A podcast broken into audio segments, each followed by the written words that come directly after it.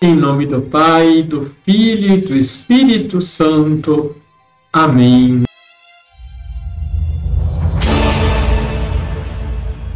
Olá, tudo bem com você? Santo Hipólito de Roma, presbítero no século III, em seu tratado contra a heresia de Noeto, fala-nos sobre a manifestação do mistério escondido. Ouçamos o que ele nos ensina. Único é o Deus que conhecemos, irmãos, e não por outra fonte, que não seja a Sagrada Escritura. Devemos, pois, saber o que ela anuncia e compreender o que ela ensina. Creiamos no Pai como ele quer ser acreditado. Glorifiquemos o Filho como ele quer ser glorificado. E recebamos o Espírito Santo como ele quer se dar a nós. Consideremos tudo isso, não segundo o nosso próprio arbítrio e interpretação pessoal, nem fazendo violência aos dons de Deus, mas como ele próprio nos ensinou pelas Santas Escrituras. Deixe seu like, se inscreva se você ainda não é inscrito, compartilhe. Liturgia diária. Chegou o momento do nascimento de João Batista. Completou-se o tempo da gravidez. Lucas destaca que há um espírito de alegria e de louvor diante do nascimento do menino. Como era costume no oitavo dia, foram circuncidá-lo.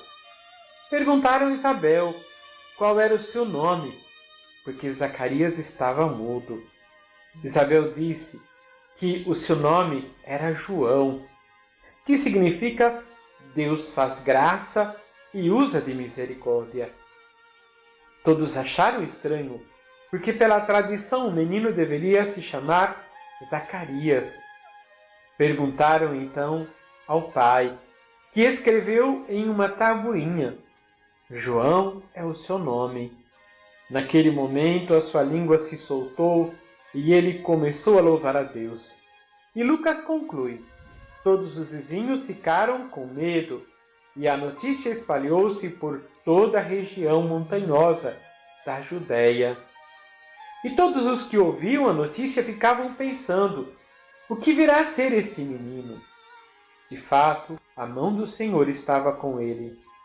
João vem com uma missão especial: preparar os caminhos do Senhor, preparar os corações e mentes para acolher a mensagem de Jesus. Como é que nós estamos preparando os caminhos do Senhor na proximidade do seu Natal? Vamos rezar?